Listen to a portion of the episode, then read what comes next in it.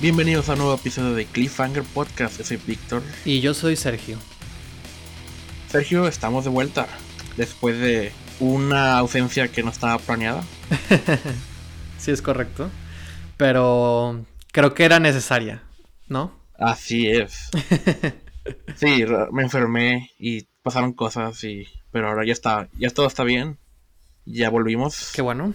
Y pues también eso es bueno por razones de que hay que grabar esto y aparte vamos a hacer algo que hace mucho que no hacíamos. Es correcto. Es hora de pitch. El pitch número que fue 16.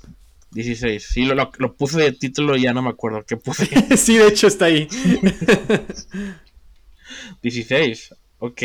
Wow, uno pensaría que llevaríamos más. Han sido dinámicas muy este, cuidadas, ¿no? Aisladas, ¿no? o sea, nos hemos preparado como... También no siempre hemos, hemos sido como tan... ¿Cómo se dice? Organizados, no sé cómo decirlo, como tan... No, no, no, no han estado tan programados. Algunos sí, otros sí. no. Pero eso es el encanto. No hemos sido consistentes en su rutina de estreno. Pero también eso está padre, porque mm, si no sería como mucho, ¿no? O sea, por ejemplo, son 16. Entonces como que también ha habido como tiempo de de hablar de otras cosas o hacer otras dinámicas. Entonces siento que también eso ayuda. Entonces la idea sería ya como empezar como a retomar y justamente este sería el primer pitch del año, ¿no? Del 2022. Así es. Y pues como ha pasado en anteriores ocasiones, uno de nosotros es el encargado de traer la idea y el otro no sabe absolutamente nada y en este caso soy yo otra vez el que no sabe absolutamente nada. Entonces, como siempre, en este momento en el que ustedes, leyendo el título de este episodio, ya saben más que yo de qué se va a tratar episodio. Es correcto. Entonces, Sergio, revélame de qué vamos a hablar hoy. Sí, claro, con mucho gusto. Em, no solo es un episodio de pitch en donde normalmente hacemos eh, a través de una idea, de una historia, de una propiedad intelectual, de una franquicia, de un personaje, un super, lo que sea, improvisamos a lo largo de este episodio eh, una idea, una historia pensada para cine, ¿no? Eh, en términos de estructura, de manera muy general, obviamente, porque literalmente, como Víctor acaba de revelar, este, pues muchas veces o los dos no sabíamos, como en los primeros episodios, o en este caso, uno de los dos no sabe eh, de qué va a ser el, tema, por así decirlo, del tema del pitch, vamos a verlo así. Entonces, yo quería continuar con una dinámica que estrenó Víctor en el episodio número 68 del podcast, que fue justamente el pitch número 12, al que titulamos La extraña desaparición de Bobby Dunbar. Que oh, lo que hizo Víctor en ese episodio en particular fue, oye, podemos hacer un episodio de pitch basado en un hecho real, en un acontecimiento histórico, en una persona que existió. Entonces, lo que, lo que fue esa dinámica fue que Víctor nos contó esa historia, que va a ser un poco la dinámica que vamos a retomar el día de hoy, nada más que con una idea mía, este, con un caso de la vida real. Eh, que yo encontré que me parece muy fascinante y que me gustaría mucho eh, comentarles, compartirles, platicarles este, en base a una investigación también muy general, no se claven tampoco en eso, o sea, simplemente son, o sea, el tema, la investigación aquí no es lo que más importa, sino qué es lo que podemos hacer a partir de aquello que nos llama la atención y que, insisto, está basado en hechos reales. ¿Qué, historia podríamos contar? ¿Quiénes serían los personajes? en la historia? Exacto. ¿Cuál es el conflicto? ¿Cuál sería el inicio? ¿Cuál sería un desarrollo? ¿Y cuál sería un posible final? ¿No? Entonces, para los que no han eh, conocido los episodios de Pitch, los invitamos a que puedan darse el tiempo de escucharlos. Creo que, sobre todo este en particular de Bobby Dunbar, fue una dinámica diferente. salió muy bien. Fue una dinámica diferente. Este, y la idea es justamente que también podamos hacer eso, ¿no? Y este es, este pitch, este pitch 16 es justamente la, la, continuación a este tipo de dinámicas que se mantienen en este tipo de episodios. Así que ahora sí, sin más preámbulos, este, les voy a comenzar a contar de qué caso de la vida real eh, me inspiré o me, motivó demasiado. Eh, igual poniendo un poquito en contexto, en, el, en aquel episodio de la desaparición de Bobby Dunbar, eh, la palabra clave es desaparición, o sea, es, el motor, es el detonante, es aquello que eh, mueve una serie de circunstancias insólitas y bien locochonas, así que insisto, vean, escuchen el, episodio si no lo han hecho. Este, es una historia de la vida real que está súper alocada y que nos, nos daba muchas posibilidades incluso para explorar en, cuanto a una historia, ¿no?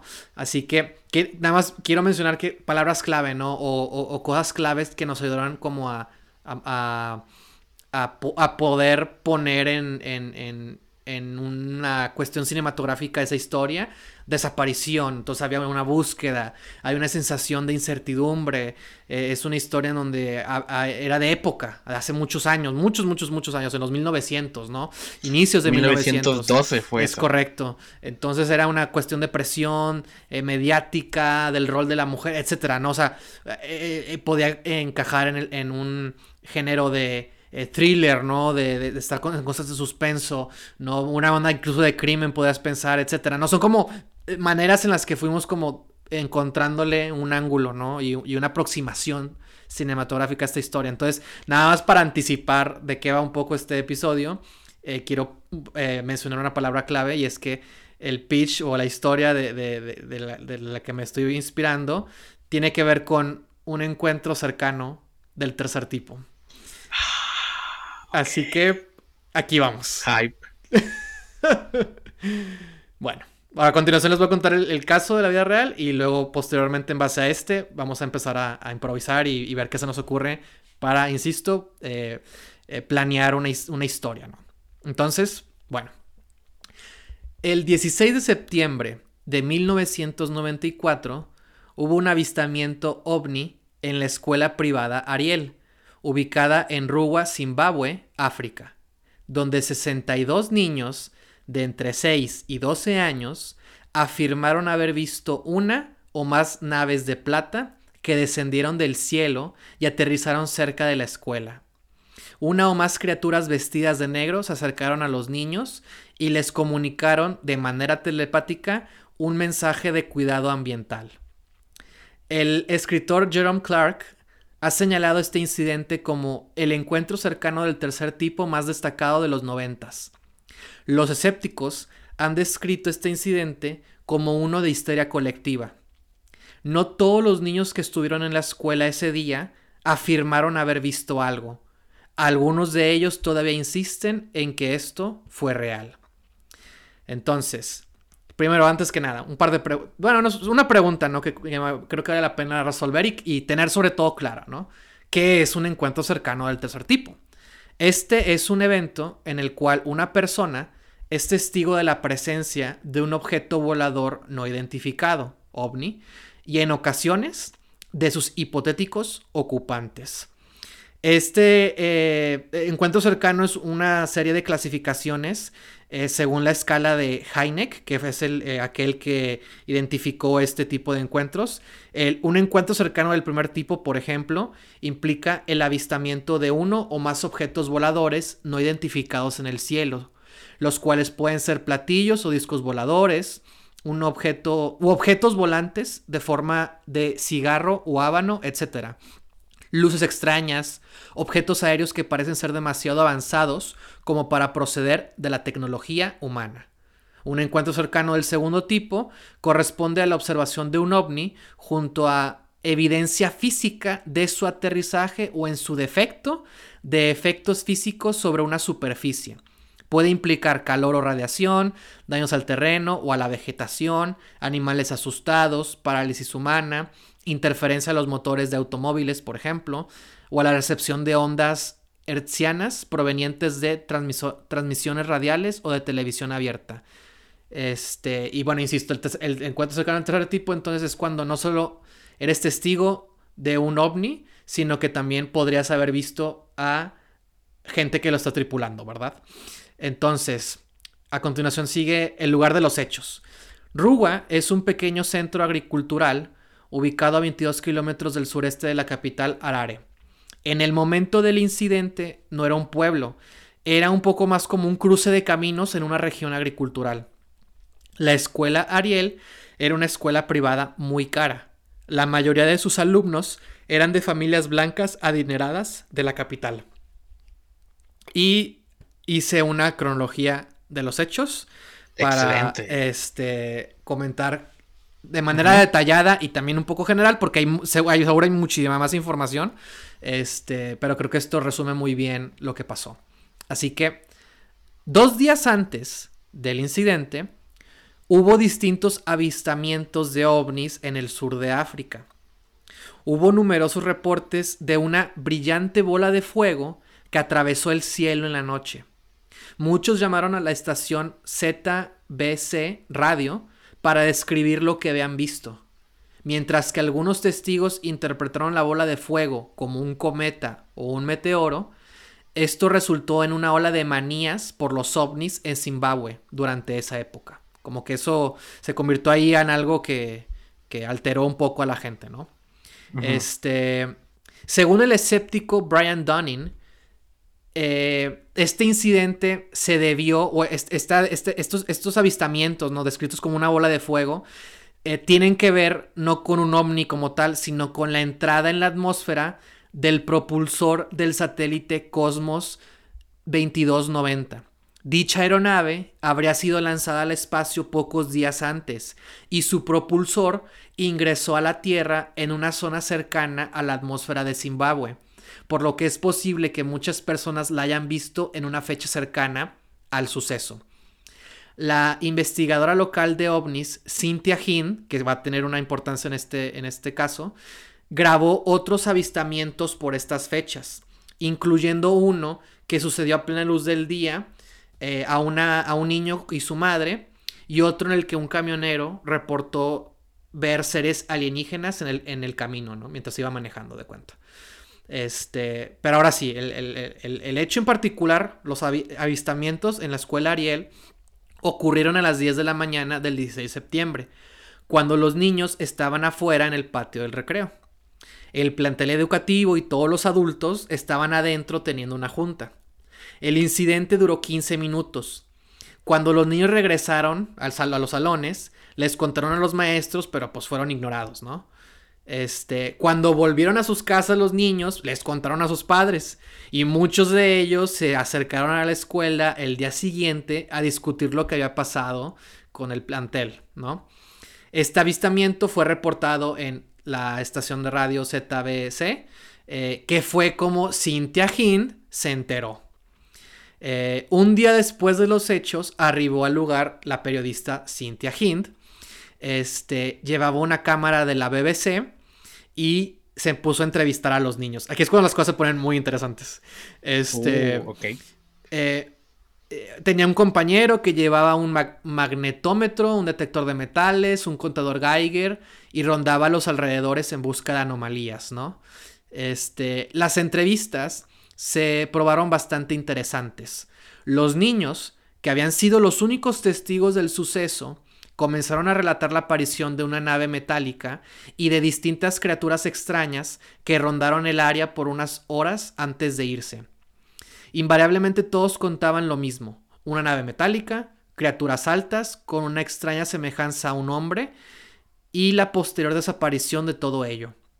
Sin embargo, pese a sus esfuerzos, Hind no pudo encontrar rastro alguno de un aterrizaje, las plantas estaban completas y no mostraban rupturas o signos de presión.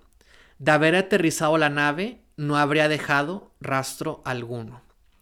Este, tres días después, el corresponsal de la BBC en Zimbabue, Tim Leach, visitó la escuela el, 19 de septiembre para grabar entrevistas también con los niños, el staff y con Hint, ¿no? Esta Cynthia Hint, la que llegó primero. Después de investigar el incidente, Leach dijo, puedo lidiar con zonas de guerra, pero no con esto. Dos meses después, en noviembre, el profesor de psiquiatría de la Universidad de Harvard, John Mack, visitó la escuela para entrevistar a los testigos. A lo largo de los noventas, Mack había investigado avistamientos ovni, ovnis y tenía un interés por el fenómeno de la abducción alienígena. Eh, meses antes, en mayo de 1994, el decano de la Escuela Médica de Harvard reunió un comité para que reseñara el cuidado y la investigación clínica de la gente que le había compartido sus encuentros alienígenas con Mac, algunos documentados en su libro del mismo año llamado Abducción. El problema fue que Mac les había comunicado que su experiencia había sido real. Después de 14 meses, Harvard lanzó un comunicado en el que el decano había reafirmado la libertad académica de Mac para estudiar lo que deseara y declarar sus opiniones sin impedimento. Este fue un comunicado que lanzaron de que diciendo, eh, llegamos a la conclusión de que él tenía el derecho de investigar cualquier tema que quisiera sin importar lo raro que fuese. Después de todo, Galileo sonaba raro a muchas personas de su día, pero si creíamos que él debía haber empleado métodos racionales y académicos, ¿no? O sea, eh, para mí fue muy importante agregar esto porque eh, Mac tuvo un papel importante en este caso con el tema de las entrevistas y me llamó mucho la atención que meses antes de que fuera, como que existiera este prejuicio que empezara a surgir en respecto a él, eh, porque él, él afirmaba, le, decía ¿no? a aquellos que según esto habían sido abducidos, que, es, que sí les había pasado eso, ¿no? O sea, les confirmaba, ¿no? Sus, o sea, lo que... Sí, no los tomaba por locos, ¿no? Y eso como que ponía en juicio, ¿no? Quizás como que sus métodos, ¿no? O lo ponía en duda a él. Entonces, me pareció como muy interesante agregar esto. Entonces, a continuación, según las entrevistas de Hind, Leach y Mac, las tres personas que fueron hicieron pues, las entrevistas a los testigos, declararon que 62 niños de entre 6 y 12 años afirmaron haber visto, aunque sea, un ovni. No todos los niños de la escuela dijeron haber visto algo. Los detalles básicos del encuentro fueron consistentes, aunque no todos los detalles lo fueron. Eh, básicamente se, se resumen a que hubo uno o más objetos de plata descritos como discos que aparecieron en el cielo, flotaron bajo un campo y árboles afuera de la escuela. Eh, entre una y cuatro criaturas con ojos grandes y vestidos de negro salieron de la nave y se acercaron a los niños. Muchos de los niños corrieron, pero casi todos los mayores se acercaron para ver. Según Mac, las criaturas se comunicaron telepáticamente con los niños sobre un mensaje de cuidado ambiental. Después volvieron a su nave y volaron lejos. Pero según Brian Dunning, el escéptico que había mencionado antes, eh, dice que este mensaje telepático no estaba incluido en los reportes de Hind o de Leach, solo en los de Mac. Aunque después Hind, que fue la primera, dijo que también lo, lo, reportó mucho después de cuando fue. Este, en una de las entrevistas de Mac, que hizo este John Mac, un niño de quinto grado dice que fue advertido de que algo iba a suceder y que la contaminación no era lo correcto. Una niña de 11 años le dijo a Mac que ellos querían dejarnos claro a nosotros los humanos que le estábamos haciendo daño al planeta y que no debíamos como que ser tan dependientes de la tecnología. Otro niño dijo que se le avisó que el mundo se iba a terminar porque no estábamos cuidando al planeta. Los niños fueron muy insistentes en que lo que vieron el objeto volador no identificado no era un avión, o sea, que era otra cosa, ¿no? Eh, Cynthia Hind notó que los diferentes antecedentes culturales de los niños eh, daban luz a, diferentes interpretaciones de lo que habían visto y que ellos no creían en primera instancia que lo que habían visto eran extraterrestres.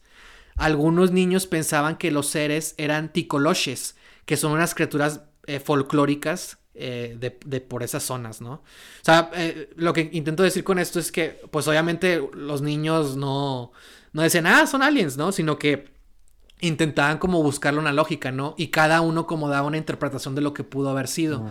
y es justamente a lo que ella se refiere, ¿no? Este, Y ahora sí, ¿qué pasó después? Bueno, e, este incidente ovni fue uno de los casos más famosos de África. Muchos detractores sugieren que este caso fue uno de historia colectiva o inclusive una broma. En diciembre de 2020, Brian Dunning, el escéptico, le dedicó un episodio a este incidente en su podcast, en donde, entre varias cosas, criticó principalmente los métodos de Hint y de Mac. Eh, eh, porque él decía que Cynthia Hint había entrevistado a los niños en grupos de 4 a 6 pero como que había otros niños que no estaban siendo entrevistados, pero pueden escuchar. Por lo tanto, las historias estaban contaminadas, ¿no? O sesgadas.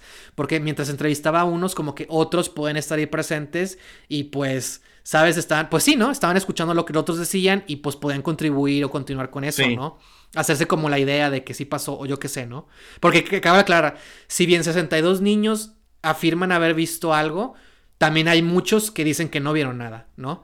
Entonces, Mac, Mac dijo eh, haber entrevistado niños dos meses después del avistamiento. Y Brian Dunning dice que Mac, conocido por ser ambientalista, sugirió la comunicación telepática que no estaba presente en el reporte original de Hint, ¿no? Como es un escéptico, pues él ve todas estas variables, ¿no? Para eh, apuntar a, que el hecho, pues no fue lo que fue, ¿verdad? Que, que no fue real, pues. Este, mientras tanto, hay otros testigos que siguen insistiendo en que todos los reportes sí fueron reales, ¿no? En 2014, un medio habló con una testigo que dijo que temía que las criaturas volvieran y que ella podía sentir cuando estaban en la atmósfera. De hecho, esa misma testigo, tengo entendido, se llama Emily Trim y exhibió unas... Ah, no, perdón, ella es otra, perdón, me equivoqué. Sí, cierto. En 2016, la testigo Emily Trim exhibió unas pinturas que describió como una manifestación de los mensajes que recibió de los seres ese día, ¿no? Este, en junio de 2021, un escritor habló en una entrevista con uno de los alumnos que estuvo ese día, quien recordó una luz brillante que bajó del cielo con alienígenas que salieron de ella.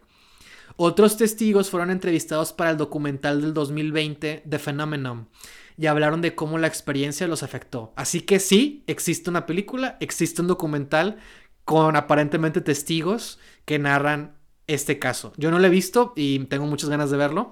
Este, de hecho, las entrevistas que se, que se estuvieron grabando, que hizo Cynthia Hinn, y tengo entendido que también las de John Mack, creo que están disponibles en línea. O creo que hay como compilados, o creo que hay ahí. Ah, están los dibujos, porque cuando los entrevistaron desde, desde, que ocurrió todo esto, les pidieron que dibujaran lo sucedido. Entonces, si ustedes buscan avistamiento ovni en Rugua o en inglés o como sea, eh, avistamiento ovni en la escuela Ariel en África, lo que sea, van a encontrar imágenes eh, de dibujos que hicieron los niños y muy probablemente puedan encontrar con el material de alguna manera este, editado de las entrevistas que les hicieron a los niños, ¿no?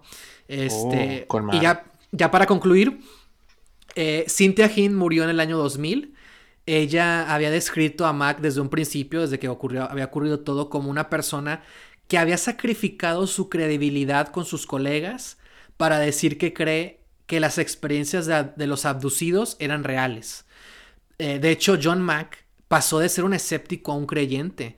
Él originalmente no, no creía nada de esto, pero se interesó mucho por el fenómeno. De hecho, esta es una cita que él dijo, ¿no? Antes, ¿no? Dice, cuando escuché este fenómeno en 1990, el de las abducciones, tenía muchas dudas. Pensé que debía ser un tipo de enfermedad mental, ¿no? O sea, eso era lo que decía antes de eh, investigar, de adentrarse, de, que fuera un, objeto de estudio eh, para él, ¿no? Este, que de hecho, en su segundo libro que hizo sobre adopciones, que fue en el 1999, o sea, ya años después de haber investigado este caso en particular, eh, Mac escribió que tras años de investigación estaba sorprendido de descubrir poderosos mensajes en un caso tras otro, tras otro, sobre la amenaza humana hacia la ecología del planeta a través de palabras e imágenes vívidas e inconfundibles, ¿no? Que le decían sus, sus este, sujetos de estudio, ¿no? Las personas a las que estuve entrevistando por todos los años, ¿no? Mac consideraba que era muy posible que la protección de la vida en la Tierra estaba en el corazón de las abducciones, ¿no? O sea, como que él le buscaba una lógica, ¿no? Para él eh, estaban pasando por algo y tenían esta constante. Eh, y ya para terminar, Mac murió en 2004 al ser atropellado por un hombre bajo la influencia del alcohol en Londres, eh, justo cuando iba saliendo de una lectura, ¿no? Y ese es el caso de la vida real. ok, ok, ok. Hay muchos posibles ángulos que se me ocurren. Sí. Que podrían ser muy interesantes. Sí, justamente yo eh, me, no sé cómo descubrí esta historia, pero desde que la descubrí, que fue hace como unos meses, me cautivó. Me cautivó, me, se me hizo muy fascinante. Este, y como que he querido. O sea, sentí que encajaba perfecto para este podcast, pero me intimidaba mucho cuál iba a ser el ángulo, ¿no? Y justo el día de hoy, mientras estaba eh, trabajando en este escrito que les acabo de compartir, me hice una pregunta clave. Y esa pregunta clave me, me, hizo como eh, eh, tener un posible ángulo, ¿no? Y es, supongamos que esto es cierto, ¿no? O sea, supongamos que, todo, que esto sí pasó, ¿no? Y, y, mi pregunta sería entonces, si esto pasó, ¿por qué los aliens le darían un mensaje de cuidado ambiental a unos niños, pues, adinerados, ¿no? O sea, unos niños ricos, ¿no? Y ahí fue cuando se me ocurrió una, un ángulo y una posible idea de, de, de, cómo podría ir este suceso. Porque eh, conté todo el caso y me gustó mucho como también presentar la parte de los detractores, ¿no? También me parece como muy importante. Y me gustaría investigar todavía más eh, a fondo el tema de la historia colectiva, porque en particular me parece como algo muy interesante y muy fascinante. Este, pero porque creo que también hay un estudio que toma como ejemplo este caso junto con otros que hubo en África sobre lo mismo, ¿no? De los avistamientos ovnis. Entonces, este, como que a mí me llama mucha atención también eso de que, bueno, o sea, bueno, supongamos que no fue real. ¿Cómo sucede algo así, sabes? ¿Cómo brota algo así tan específico, no? Este, en donde hay tantos testigos, en donde hay como tantas pruebas. Y sobre todo que al día de hoy, o sea, los, testigos que pueden entrevistar siguen manteniendo como, no, pues a los que han contactado como la versión de los hechos, ¿no? Hasta cierto punto. Entonces como que también esa parte, me, como, por el ángulo de John Mack, como alguien que, estudiaba, ¿no? La mente humana, ¿no? El tema de la psiquiatría y todo esto, pues este, se me, parece como súper fascinante, ¿no? Y, y creo que también le da... Eh, pues le da más complejidad a este rato, ¿no? De que pues pasó o no pasó, ¿no? Pero, pues bueno, en general, eh, eh, eso fue lo que pasó, e, esa es la historia, esas son este, las personas que estuvieron más involucradas de cerca, los detalles, este, pero obviamente no, no tenemos que contar tal cual eso, ¿no? Podríamos hacerlo, pero también podemos no hacerlo. Así que, Víctor, me, interesa más saber como que tú qué opinas en base a esta historia y qué se te ocurre o qué piensas. Ok, antes de comenzar a excavar en, esta trama. Este, nada más quiero repasar unos detalles. Sí, va este, adelante, claro, claro. Dices que esto pasó en el 94, en África. Sí. ¿Me puedes repetir los nombres de los eh, investigadores y, quién era cada quien? Más para tenerlo ya como personajes. Cynthia Hind fue la primera eh, que, que, llegó a entrevistar a los niños. Ok. Este que básicamente los más importantes son Cynthia Hind y John Mack, porque Tim Leach no hay tanta información al respecto con él.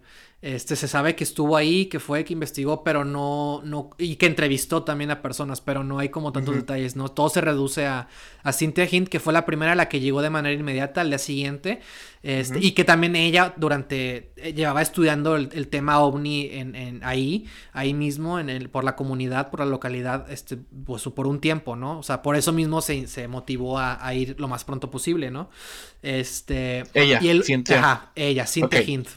Y el segundo es John Mack, que John Mack fue el que fue meses después y que se dice que él era un ambientalista, era una persona como muy activa de manera política, también como que fue activista, como que también, o sea, sabes, como que este, era una persona como, pues sí, sí politizada, ambientalista, muy activa, y que fue meses después, este, a los sucesos, también entrevistó a todos, y él fue el que dijo que hubo un mensaje de manera telepática que los seres alienígenas comunicaron a los niños, ¿no? Y tiempo él fue después. El que planteó por primera vez. Él fue el primero que lo dijo, exacto. Uh después dijo que sí, pero no lo dijo desde, desde, la primera instancia. Y pues ahí también uno se preguntaría, pues, ¿por qué no? ¿O qué pedo? Este, inmediatamente. Este, y. Pues para mí ellos, dos son los personajes más importantes porque son los que más eh, contribuyeron a esto. Ah, bueno, también para mí es importante esta idea de John Magno como la persona que que investigaron meses antes, ¿no? De que como que estaban preocupados de este güey, de que está investigando cosas de ovnis, de que... Y aparte les dice que sí pasó, ¿sabes? Como que... Eso me, se me hace como muy fascinante, ¿no? De que es una persona que... que que estaba siendo cuestionado, ¿no? Por lo que hacía, ¿no? Y, y, y, que, bueno, que no le importó, pues él siguió haciendo lo suyo, sinceramente, ¿no? Este... Eh, pero también el tema, él fue el que eh, presentó por primera vez el tema de la comunicación telepática y, del, y en particular del mensaje ambiental, ¿no? Que muchos testigos pues dicen, ¿no? Eh, lo que dije al final, ¿no? De que, que si pasó, que les dijeron esto, hay que cuidar el planeta, cuidado porque algo va a pasar y que no sé qué, ¿no? Entonces, son ellos. E, entonces John Mack no era el escéptico John Mack, eh, en un principio, o sea, antes de que empezara con, a interesarse en este fenómeno, era un escéptico. O sea, él decía que eh, era, un, era un tema mental, ¿no? De una, un tema de una enfermedad mental.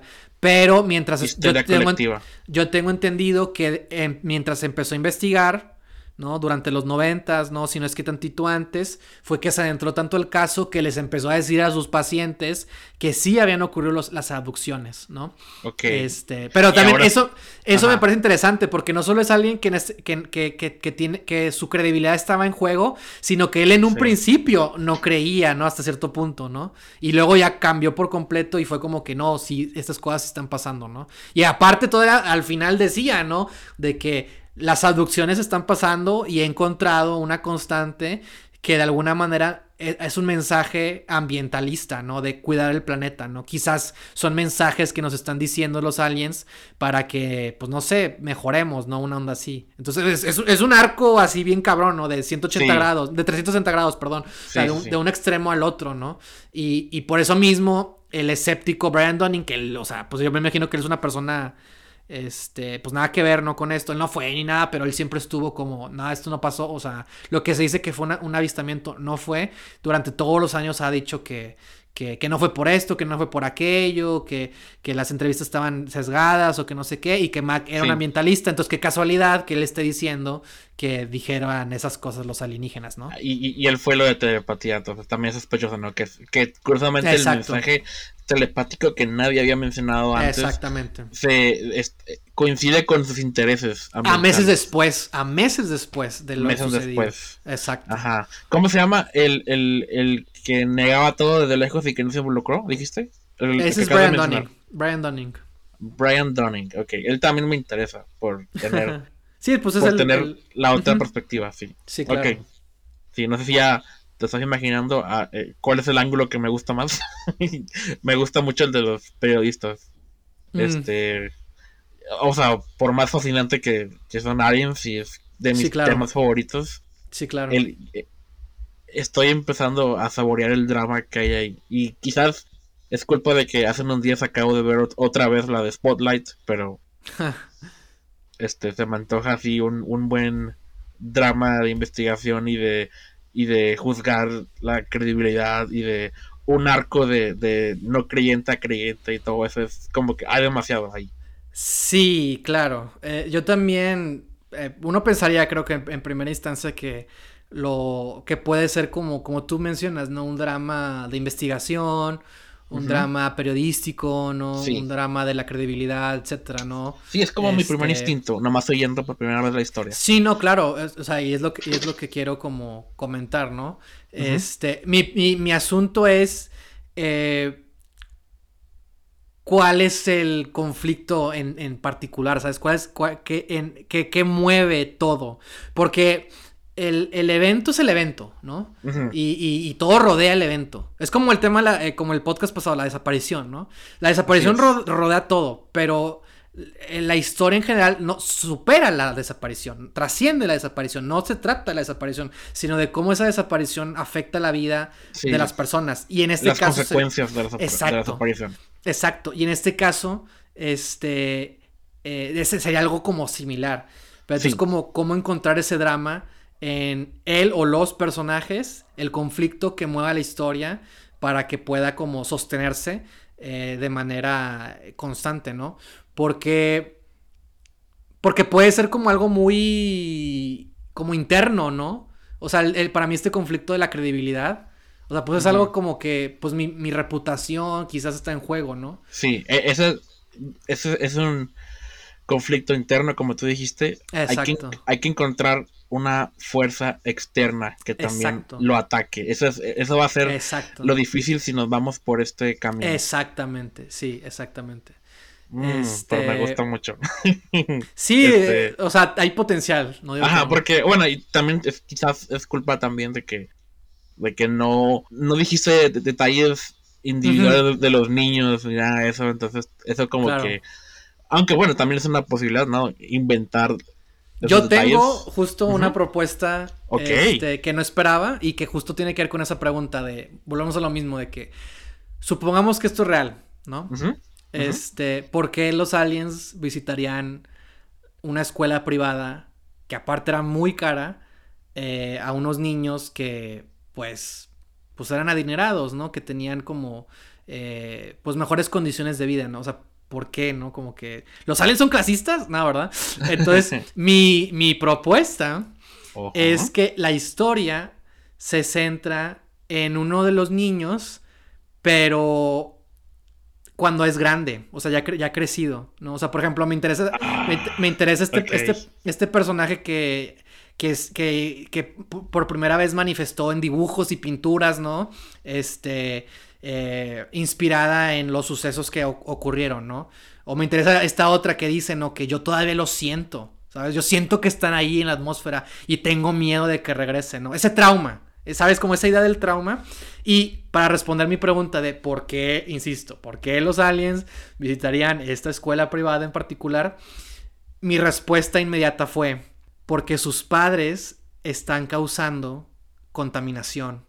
Y le mm. dicen a los niños para que ellos no caigan en la misma espiral y puedan mejorar su situación. Entonces me imaginé inmediatamente, porque también son cosas que tengo muy presentes en, en proyectos que estoy desarrollando o en ideas, personas que conozco que están muy relacionadas con el tema de la defensa ambiental. Y se me ocurrió, bueno, están en África, ¿no? Este, ¿qué pasaría? Porque sabemos que tienen dinero. ¿Qué pasaría si una, una de estas niñas, su padre, tenga una... Se me ocurrieron dos ángulos, ¿no? Bueno, uno en particular es pues algo de minería, ¿no? Que están explotando alguna reserva natural eh, cercana de la cual están sacando mucho dinero. Este, que es algo muy común, ¿no? También, sobre todo en, África, ¿no? Este, la, la, la, ¿cómo se dice? Pues sí, el, extracto de minerales, ¿no? Este, para su posible venta, yo qué sé, ¿no? Este, y también la otra, que quizás es la más, más que tengo más presente, es que de alguna manera estén contaminando un río, ¿no? Que haya, una, que, haya un río que cercano, haya una comunidad que esté siendo víctima de los desechos del, de un vertedero, ¿no? Y, la, historia trata de que esta niña, bueno, esta niña no sabe, ¿no? A mí me interesa ver en tiempo presente a la niña de adulta, o sea, como, pues sí, joven adulta, adulta, este, que es que no ha podido como superar el trauma ya sea que tiene sueños o pesadillas o alucinaciones, este, que de alguna manera como que es, algo que la marcó y no la deja en paz, pero también quizás no la deja en paz porque se da cuenta de que su padre es alguien que está causando justamente este deterioro ambiental y tiene que de alguna manera eh, no sé, tomar acción o, no sé. Ya se puso complicado este pedo, pero como lo, vi algo así, ¿no? Y me, interesaba como este, este, ángulo porque me gustaría que hasta la mitad de la historia se revela el avistamiento, ¿sabes? O sea, yo ahorita ya me salí, ¿no? O sea, es parte de la historia, pero no lo vemos, ¿no? Y, como que estaría chido que en un determinado momento lo vemos, vemos, o sea, recreamos lo que supuestamente pasó ¿no? Y entendemos que de ahí viene eh, este trauma o esta, eh, eh, este conflicto interno, insisto, que, tiene y que de alguna manera eso la impulse a, a, pues, insisto, tomar una acción o no sé, no sé, pero algo así se me ocurría. ¿No? En donde nos alejamos del, del conflicto, bueno, nos alejamos del caso real, este, pero este sigue permeando el presente, ¿no? Y, y, y, y, porque, insisto, nosotros lo tomamos como algo que sí pasó, que sí fue real. Entonces, si sí si, si, pasó y si fue real, pues qué mejor que ella pueda conciliar el mensaje, ¿no? O sea, que, que tome el mensaje como algo positivo y pueda de alguna manera, pues ser un agente de acción en, en, en eh, ahí, ¿no? En la comunidad, o no sé. Este, pero bueno. Y de hecho también, nada más eh, contexto, hace unos, la semana pasada me pasaron un video de una historia de la vida real también, que de hecho también es a parecer una película, pero quizás lo podamos usar para este episodio. Este, que es, era, es una, era una madre, una madre, eh, pues, este, ama de casa de Estados Unidos, que descubrió que la escuela primaria de su hijo estaba hecha sobre un vertedero de desechos tóxicos y que eh, ese, ese, ese, vertedero tenía también que ver con, con que hace muchos años antes habían contaminado una empresa, un río, y no sé cómo estuvo la onda, que como que taparon la zona, la, cubrieron, ¿no? Con tierra, pero pues eso no quitaba la, radiación y, la, peligrosidad del lugar. Y luego, para colmo, hacen una escuela. Entonces se empezó a dar cuenta que, que, las personas estaban enfermando, se estaban deteriorando, y hizo todo lo posible para que movieran eh, la escuela, la comunidad. Ella se llama Lois Gibbs, lo estoy contando súper mal la historia. Este. Pero lo que a mí me sorprendió es que esta se convirtió en una activista medioambiental que logró que movieran, que logró que se logró poder este, mover eh, a, la comunidad. Mira, lo voy a leer aquí el Wikipedia rápido. Este, sus acciones resultaron en la evacuación de más de 800 familias. O sea, o sea, no sé, se me hace como súper impresionante. Este. Y fue justamente por algo que notó un problema, un pequeño, bueno, lo que parecía como un pequeño problema, era, eh, se convirtió en un caso de, de, pues, de acción inmediata, ¿no? Entonces, este, algo así podría ser esto, ¿no? si nos vamos por el ángulo del de un río contaminado o una zona contaminada, ¿no? Como que eh, es como si, es como si la niña, si fuera nuestro protagonista, ya de adulta, no hubiera respondido al mensaje, a la petición de los aliens. Y, por eso mismo no puede descansar en paz. O, no sé, tiene que estar como más oculto ahí, como el... No puede ser, tan claro para ella quizás el, tener la respuesta de que tiene que tomar una acción para que ocurra este momento de revelación y posteriormente pueda como que hacer algo al respecto. No sé, son ideas, este... Pero algo así también me llamaba como la atención. Ah, demonios, también suena muy bien. Eh, tenemos dos, bueno, sí, dos ramas principalmente, eh, muy, muy buenas. Este, porque sí, porque, o sea, creo, creo que sí, los dos estamos proponiendo películas muy diferentes, pero claro, que me gustaría ver las dos. Me encantaría desarrollar las dos historias, pero esto no, no, sí, no cabe, no cabe para dos. Ajá. Sí, básicamente la, pregunta es, ¿queremos hacer un spotlight o queremos hacer una rival? Básicamente, mm. de unos aliens que mandaron un mensaje y que es importante y nomás una persona es la que se clava con Ándale a huevo, claro. Esas son las... Y las dos suenan muy chingonas. Sí, claro. sí, porque la que yo me imagino de los periodistas es, es, es, es, como, me imagino como un, un, ensamble también de, varios personajes. O sea, este, la, primera que investigó, mi versión, mientras lo estabas contando, era de que, de que esto empieza después del acontecimiento. Y, es, y es, y es ahí es como que empezando la investigación, ¿no? Y nunca vemos el acontecimiento. Nunca vemos eso, sino más es lo que nos cuentan los personajes, ¿no? este... Y, y, conforme avanza la historia, este, se van metiendo los otros personajes, tipo Chernobyl, ¿no? De que, como que a mediación de un episodio es cuando se mete la otra científica, ¿no? Porque escucha la historia y, y, y también se quiere involucrar, ¿no? Y, algo así. Este, y tenemos, y tenemos un personaje por cada ángulo diferente. Tenemos uno que nada más reportó la noticia y, ya, y ahí se quedó, ¿no? Y tenemos como un, el... el eh, ya sé que suena a que tú dijiste que el... Ya se me fue el nombre, pero el, que, el, que fue escéptico y luego se convirtió en creyente. Y, sí, Mac. John Mac. Sí. Suena a que en la vida real se hizo creyente antes de este caso, pero por razones más dramáticas me gustaría que se estuviera haciendo creyente durante este caso. Este, porque así es drama, ¿no? Películas.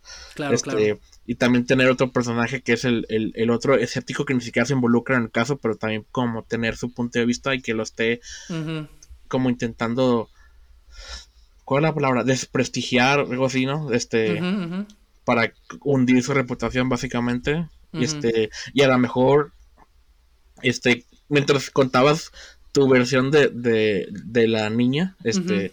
Se me estaba ocurriendo que a lo mejor este, podríamos, no, sé cómo son estas, nomás estoy arrojando ideas, pero podríamos como dividir la película en dos líneas temporales, una en, durante eso y otro de, la niña y a lo mejor otros niños, que ya no son niños, son adultos, siendo entrevistados años después y contando todo eso. Y a lo mejor es después de que John Max murió, o quién sabe, o esos últimos casos antes de que como intentando seguir con la investigación antes de que muriera. No sé, este, no tengo tampoco un como un final claro y así un conflicto de que esté Sí, es que es el problema. Estén sobre el tiempo o, algo tienen que probar o algo esté en riesgo, eso no lo tengo, pero Exacto, exacto. Pero esa sería como mi versión. Pero la tuya siento que está más completa en, en ese caso, ¿no? Por, por el hecho de, de que al menos hay un objetivo, ¿no? De, de, tener contaminación, ¿no? Y, de, y de reformar el legado de su padre o quien sea que haya sido su, la persona que estaba contaminando, ¿no? Que, de que ella es descendiente. Creo que tu idea está más completa o, o, tiene más cosas con las que podríamos terminar de jugar aquí en este episodio. Y a, lo mejor la mía le falta más cosas. Sí, es que también por, también por eso me quise alejar del, acontecimiento real, ¿no? Porque no porque no sea interesante ni porque no tenga potencial, sino porque a un primer vistazo no, no supe descifrar como que... Y por eso te decía, me intimidaba porque no sabía como que cómo, cómo, insisto, por lo que te decía, no sabía cuál sería el ángulo, cuál, cuál podría ser el problema, porque, porque al final del día los periodistas fueron y reportaron en base a sus investigaciones, a sus entrevistas, y ya, ¿sabes? O sea, no, no, no, no, no queda como así muy específico qué, qué, qué, qué pasó después de eso, ¿no? ¿Cómo los afectó a ellos? Si es que los afectó, no creo, creo que siguieron investigando más cosas, ¿sabes? Entonces, a mí me interesa mucho también el tema, porque es, es porque nunca he escuchado eh, que los alienígenas tuvieran un mensaje ambiental, ¿sabes? Entonces, eso inmediatamente hizo que me atrajera aún más el suceso. Y pues contemplando que el mundo está yendo al carajo, pues fue como que, pues sí, ¿no? ¿Por qué no? ¿Por qué no? sería bonito pensar que sí pasó y que estaban dándonos una advertencia y que no la hemos escuchado y que estamos sufriendo las consecuencias, pero que podemos hacer algo al respecto, ¿no? O sea, deberíamos hacer algo al respecto, ¿no? Sí, quizás el conflicto en la versión de los periodistas para intentar como sí, claro, algo puede ser la misma que en la tuya y es el, hecho de, tener la contaminación de, una empresa en específico y se sea como como un objetivo de, de John Mack de mm. este que eh, este no sé que es menos personal para él con este, comparándolo con la otra posible protagonista que es la niña. Pero a lo mejor, no sé, que están a punto de, de pasar una ley o algo que, vaya a afectar, o que estén a punto de construir una presa o algo, y, a, lo mejor, este como que él se deja llevar por porque es, es ambientalista y, luego cuando lo empiezan a desprestigiar este este cada vez está más difícil no convencer a la gente que hagan algo y así este. Y a lo mejor, si, si también tenemos cosas del, futuro, podemos. Este, como que poco a poco ir revelando de cómo terminó eso, si, si, si lo logró, ¿no? Que probablemente no lo logró, este. De hecho, también por eso, por eso puse el, cómo murió. Me, me, llamó la atención que muriera pues en un accidente. O sea, pues sí, no, o sea, lo atropellaron. O sea, pues no fue algo planeado o así. Es lo que pondrías en, letras sobre negro al final de la película. Sí, sí, no manches. Este, pero, por ejemplo, me interesaba como esta idea de que o sea, murió antes de tiempo. O sea, no murió de edad, por ejemplo, ¿no? Que es como todos queremos irnos. Este. y, pero fue como si, si, si, si, John Mack pudiera ser un agente de cambio, un personaje como más activo, con este rol ambiental, es pues lo están amenazando, ¿sabes? O sea, lo, pueden fácilmente amenazar la, la, empresa o yo qué sé. Y decir, oye, síguele y cuello, ¿no? O sea no le sigas por este camino, deja de decir tus tonterías o yo qué sé, o sí, los aliens, no sé, sabes como que ya hay el gobierno puede estar involucrado y lo, y lo, puede estar no sé qué tan corrupto sea el gobierno de África, no estoy nada pues informado. Bueno, bueno, sí, se escucha Hay conflictos, sabemos que hay conflictos, ¿no? Sí, sé que hay conflictos, pero no soy no estoy tan informado, ¿no? Como no, claro, claro, claro, claro, Pero puede ser de que lo intenten silenciar o algo así. O no, deja, deja tú el gobierno de África, güey. O sea, es como decir aquí, pues el gobierno de México. Bueno, sí sabemos que hay corrupción, pero más que, más que eso, las autoridades pues no hacen mucho, ¿no? Por lo mismo que puede estar coludidos, ¿no? Entonces, más bien, no importa que la empresa lo amenace, ¿no? O sea, ¿quién va a hacer algo al respecto? Pues nadie. ¿no? Entonces ya con eso simplemente tiene peligro porque no está, no, e, está en riesgo por, porque lo están amenazando, porque está llegando, acercándose a una verdad y tres, porque no hay nadie quien lo proteja. ¿No? O sea, el gobierno y las autoridades van a ser responsables, ¿no? Entonces ya con eso es como, pues, ¿no? ¿Para qué le sigues, no? Y hasta puedes meterle algo más, ¿no? Como que John Mack tenía una hija, ¿no? Y, y estaba enfermo, no sé, como que le puedes meter ahí más cosas a, ese personaje como para que tenga una... Un, un, background más interesante y que también le pueda servir de motor quizás para su causa, ¿no? Y su búsqueda, ¿no? Su lucha, yo qué sé, ¿no? Le puedes meter ahí lo que sea, ¿no? Pero también por eso John Mack me pareció un personaje muy, muy fascinante porque como que había más detalles de él para convertirlo en una persona como con cierta complejidad. A diferencia de Sintajín, pues no sabemos tanto de ella, eh, verdaderamente, ¿no? Sino que pues estuvo ahí e hizo esto, ¿no? Y que tenía cierto respeto por John Mack. Entonces, este, de John Mack sabemos, no, pues que en un principio no siempre, este, que, siempre le llamó la atención, pero en un principio quizás juzgaba, ¿no? Este, eh, o de manera más fría, ¿no? Veía esto y lo que curioso que él después, su credibilidad estuvo en juego, ¿no? Por lo que, por lo que, por lo que pasaba, ¿no? Y que incluso después diría tales cosas, ¿no? Como, pues es, para mí, o sea, las traducciones se reducen a, a esto, ¿no? Como que hay un mensaje importante que acatar. Sí, y, a lo mejor para hundirlo aún más a la mitad de la película, este, como difunden la noticia o, excavan en su pasado y descubren que él también formaba parte de alguna empresa que ya no existe, pero que también contaminaba o algo así o algún pasado que, que contradiga su causa, ¿no? Sí, algún...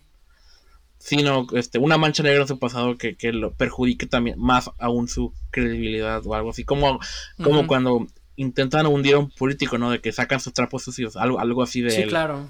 Este. O algo así, no sé. Sí, claro, claro. Este. Pero bueno, hay que, hay que decidir algo ya. Este. Sí. Hmm. Pues a mí, eh, mi problema con la, propuesta que yo tengo es, si bien hay un algo más claro que un objetivo más, más en concreto, es hay que, no he trazado la relación del padre, ¿no? ¿Quién es el padre? ¿Qué es lo que hace? ¿Por qué hace lo que hace? ¿Cómo la relación con su hija? Este, ¿qué opina su hija de lo que él hace? Este, ¿sabes? Como tejer ese drama porque al final del día se va a reducir como a eso, ¿no? Este. Para que verá, para que verá, porque pues de alguna manera él sería como el antagonista, ¿no? Entonces como que quién es él, ¿no? Sí, y, no, y nos da posibilidades porque como dijiste es una escuela más privilegiada, ¿no? Entonces puede ser su papá alguien importante en alguna industria que contamine, ¿no? Entonces eso, eso también sí nos abre ese camino.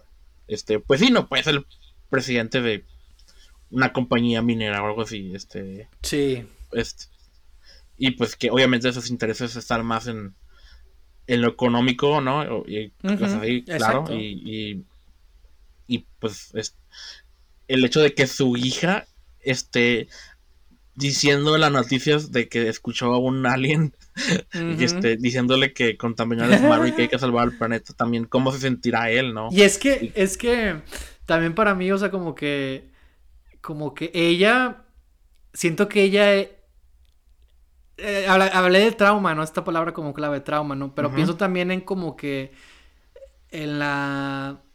Ay, ¿cómo se dice? Cuando...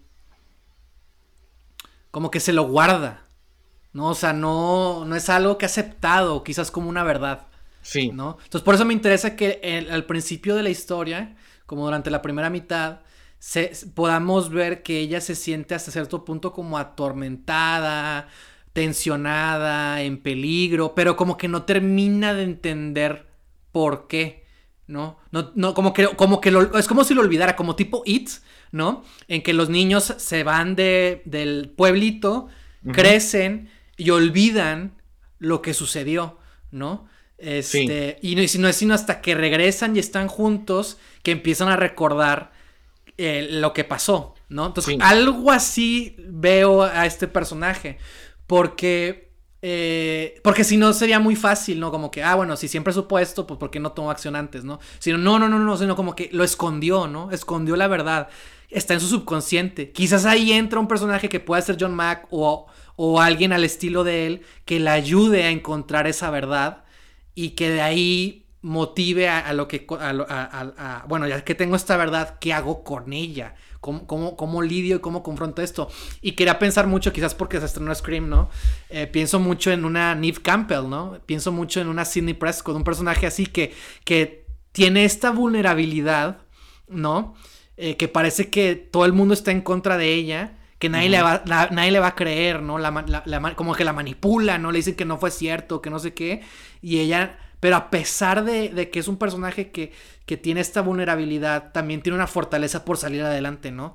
Y por tener una autonomía propia, porque toda su, podríamos decir que toda su vida ha, vivido, en este caso, una mentira, ¿no? Una verdad no cierta, una verdad que está oculta. Y que eh, de alguna manera logre confrontar a esto, afrontarlo, emanciparse, volverse autónoma y, eh, insisto, son un agente de acción que confronte eh, este conflicto y este antagonista, ¿no? Que en este caso pues será como el padre, ¿no? O sea, como que, que sea algo que esté ahí turbio, que, que, forme parte de su pasado, el avistamiento, pero no, no, no lo tiene todavía tan claro, ¿no? Y es algo que la ha obsesionado y atormentado como que durante toda su vida, no, no, y no le puede poner ni pies ni cabeza, ¿sabes?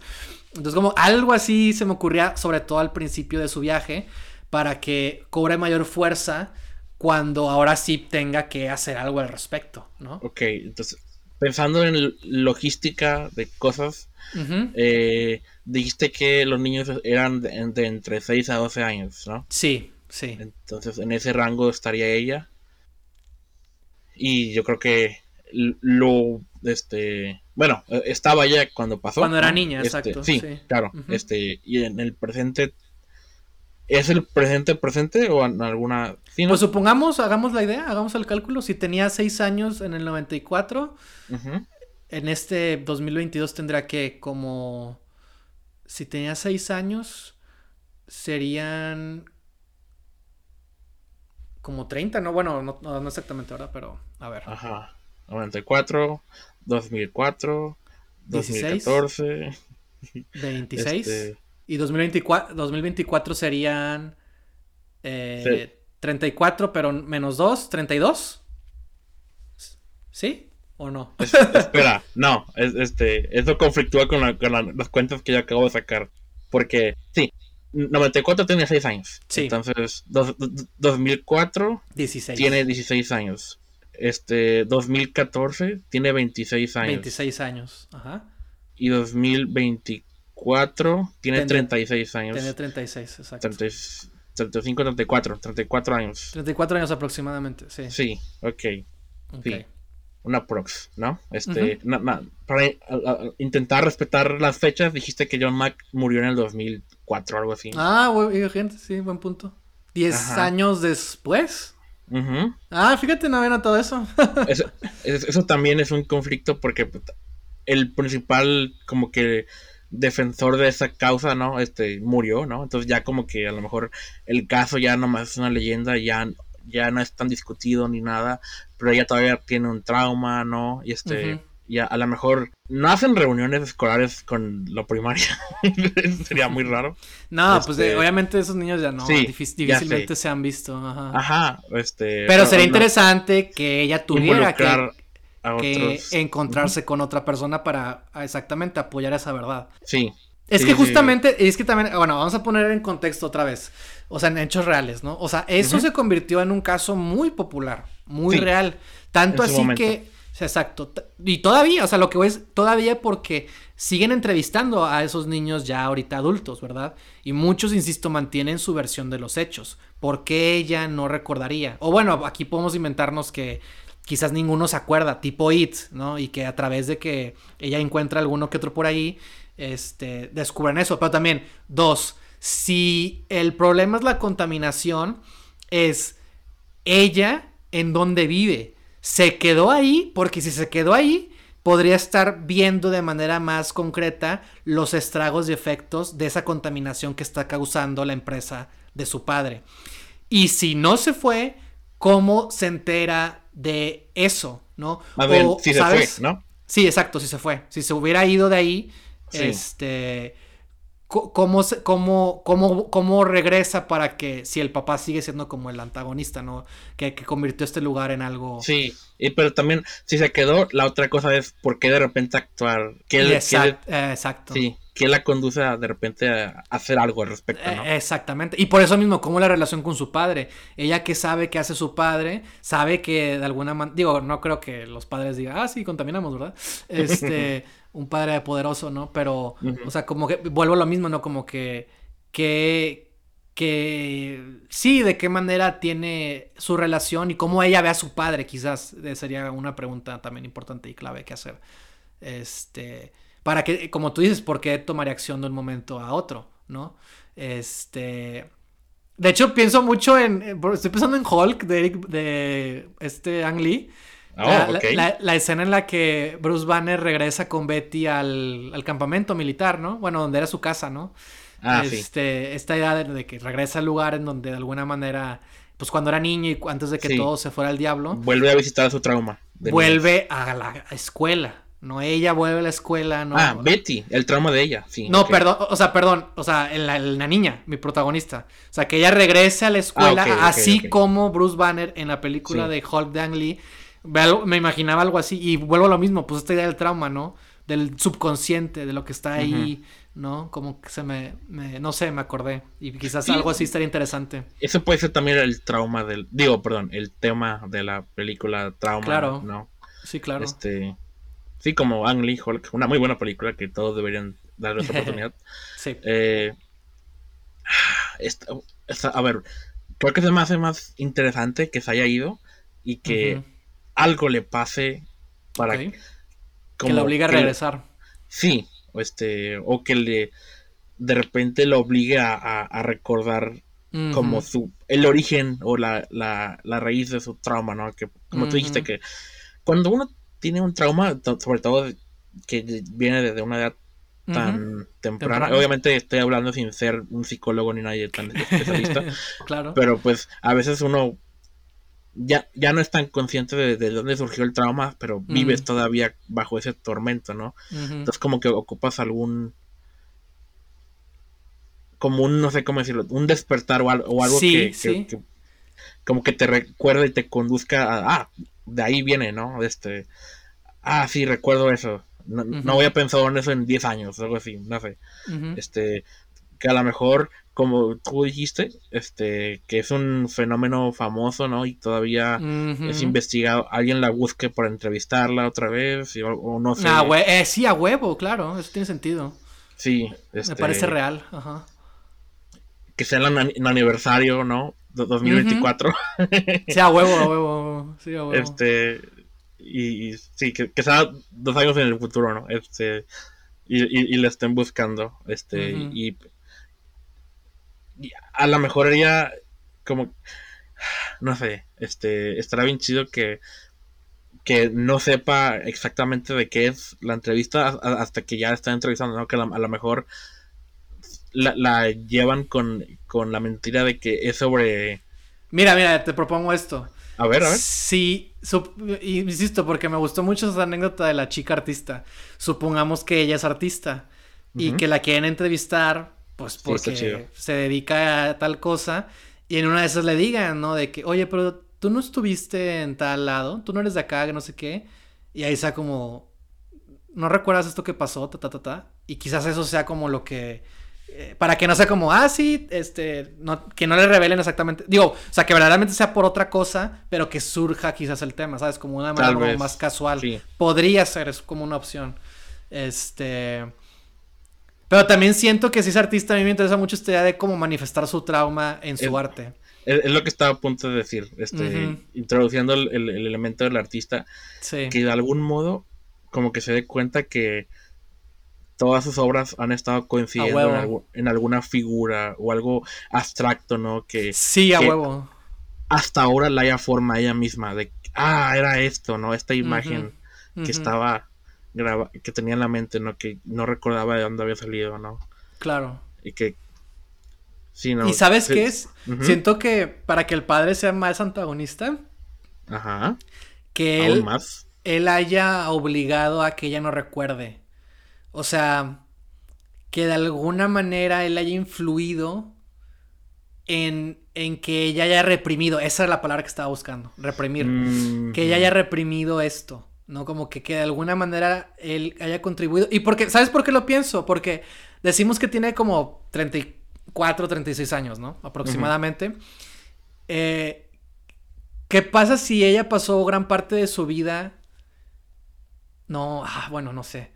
No, al revés. Él, para que no siga pensando en eso, quizás la alejó o sea, la, mandó lejos. La cambió de escuela. La o, sea, sí, lejos. Cambió de, país o yo qué sé. Sí, o lo que sea, ¿no? Sí. Ah, ok, aún o sea, quizás él mismo no tiene por qué estar ahí, él como padre, ¿no? O sea, pues tan poderoso porque se quedaría mm. en la empresa, ¿no? O sea, es algo así, ¿no? Como que de alguna manera, para que ella superara su trauma, o mejor dicho, para que lo reprimiera, este, para protegerla, según él, porque también, insisto, es un tema de una forma retorcida, sí, eh, sí, exactamente, que él de alguna manera haya hecho como estas cosas para que ella esté lo más lejana posible y no sepa y no entienda y no lo tenga tan presente, ¿no? Algo que se volvió popular, sobre todo en esa comunidad, es como el, el caso Roswell, ¿no? En Texas, que unas primas que son de allá, de, Houston, fueron a Roswell y es un lugar turístico, ¿no? de, el tema alien, ¿no? Entonces, eso, eso, me llama mucho la atención y es a lo que voy, es algo famoso, es algo popular. Entonces, este, eh, digo también, insisto, el, el, lugar donde ocurrió no era un pueblo. No es si para este punto ya es considerado como un pueblito, o sea, como que creció desde entonces, o si sigue siendo un lugar como muy remoto, como se describió cuando ocurrió. Entonces no es como, insisto, un, pues un pueblo en donde hay gente, hay mucha gente en la que, por ejemplo, puedes ir y platicar, ¿sabes? Ah, seguramente hay gente que vive ahí, pero no hay una civilización tan formada, pues, ¿no? Una sociedad tan formada, ¿no? Con negocios locales, este, una serie de escuelas, este, eh, casas, viviendas, ¿no? O sea, debe de haber, pero no una manera así tan formada, pues. Entonces, eh, eso hace que sea como todavía más difícil, ¿no? Quizás de, de acceder a, a, diferencia de que pues si te metes a internet y empiezas a buscar y descubres, ah, pues mira, esto pasó. Pero para que investigues esto, pues tienes que saber. Porque insisto, yo le estoy contando esto que ni sabía, ¿no? Y ni sé cómo me enteré. Este, pero pues es algo como muy específico también. Entonces, quizás con ella, si ella siempre estuvo alejada de este ambiente, este, ha, hecho que se reprima y crezca aún más este trauma, ¿no? Y es un trauma que ha manifestado en sus obras de una manera que no entiende porque es desde su subconsciente, pero el que, es, el que despierte el, lo que pasó la hace iniciar una búsqueda que la lleve de regreso. Quizás hasta ella pueda, no sé, me imagino, imagínate esto, ¿no? Una escena en la que el padre los padres, ¿no? O sea, también la madre, ¿no? Están preocupados porque la niña, este, porque todavía no se van, todavía no se van de la, de la comunidad, ¿no? Todavía no se van de ahí de África, este, de Zimbabue, este, y están preocupados porque la niña empieza como a hablar, ¿no? En las noches, ¿no? empieza a decir cosas, ¿no? Y como que, uh, como que, pero más, más personales, ¿no? O sea, como que de que sepan que el papá, ¿sabes? De que, porque, insisto, ¿por qué irían los alienígenas? ¿Qué tal si ellos son hijos bueno, hay, un personaje en particular, me, imagino mejor un personaje en particular que sea eh, hija de alguien que está contaminando, ¿no? La zona. Entonces, como que, que sean cosas más personales, ¿no? De, de, que saben este, que él eh, se dedica a algo malo, por así decirlo, ¿no? Y que eso es algo que de alguna manera quizás también los obligue a irse de ahí. Este, y insisto, porque su motivación es eso, la estaba protegiendo. Pero en realidad lo que, lo que consiguió con esto fue que el trauma se reprimiera con más fuerza y por lo tanto el trauma se fuera con ellos. Exacto. No lo dejaron ahí. Exactamente, ¿no? Y, y, más porque yo me imagino también, imagínate, ¿no? O sea, imagínate una niña que sufrió un acontecimiento inexplicable y que nadie le cree. O sea, lo difícil, ¿no? De hecho, justamente hablando de eso, John Mack, John Mack, este, ah, dijo algo así que, que él, creo que él les había dicho a los padres que era muy contraproducente que le dijeran a sus hijos que estaban mintiendo cuando decían que habían visto estas cosas, ¿no? Entonces voy a eso. Ok, idea multimillonaria. Eh, Ajá. De algún modo vamos a conseguir que Jamie Lee Curtis se una al reparto. ¿O oh, no? Para que mientras esté promocionando la película diga que el hecho de que una niña esté diciendo algo que nadie le crea sea una metáfora de Me Too y que esta película es muy importante. no, se, se, buscará una mejor este, analogía. O una peor analogía. No sé. Jamie Lee Curtis y sus estrategias publicitarias ya son muy cuestionables. Así, que bueno. Me cae bien. Eso sí. Sí, sí, este, me cae bien. Pero ya y se está ganando su cheque para promocionar Halloween 2 y próximamente Halloween 3. Sí. Un cheque muy bien definitivamente. Digo, es actriz. Así que le echa ganas. Pero bueno. Sí. Este. Pero sí. El que sí. Pero sí, voy a algo así, ¿no? Como esta idea de. Y es que, es que por eso también me gusta mucho Scream 1 en particular. Porque eso se trata, ¿no? Es una chica que, que están torturándola, ¿no? O sea, la están ahí picoteando de que. de que hay un asesino detrás de ella de que fue el mismo asesino que, que, que, mató a su madre, ¿no? Y es como, o sea, vivir en esa constante presión, ¿no? De, sí, de, hecho, no saber en quién confiar. De terror sí, claro. Tienen esa temática de, de trauma y de que nadie te apoya y sobre todo con mujeres, ¿no? Exacto, este, las presiones sociales.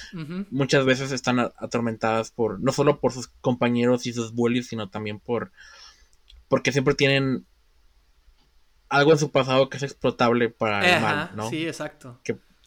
sí, ¿no? Y, que, y que ellos, ellas pueden resolver a través de combatir al monstruo, ¿no? Que en, ese caso son un slasher, no es un asesino o algo así, y, acá es la sombra de su padre. Y es que eh, fíjate también, qué interesante. Oh, güey, dijiste algo clave. Bueno, ahorita que no se me olvide, la sombra del padre. Este.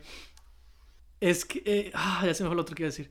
Em, ah, qué chido sería empezar esta historia con que lo extraterrestre es lo malo.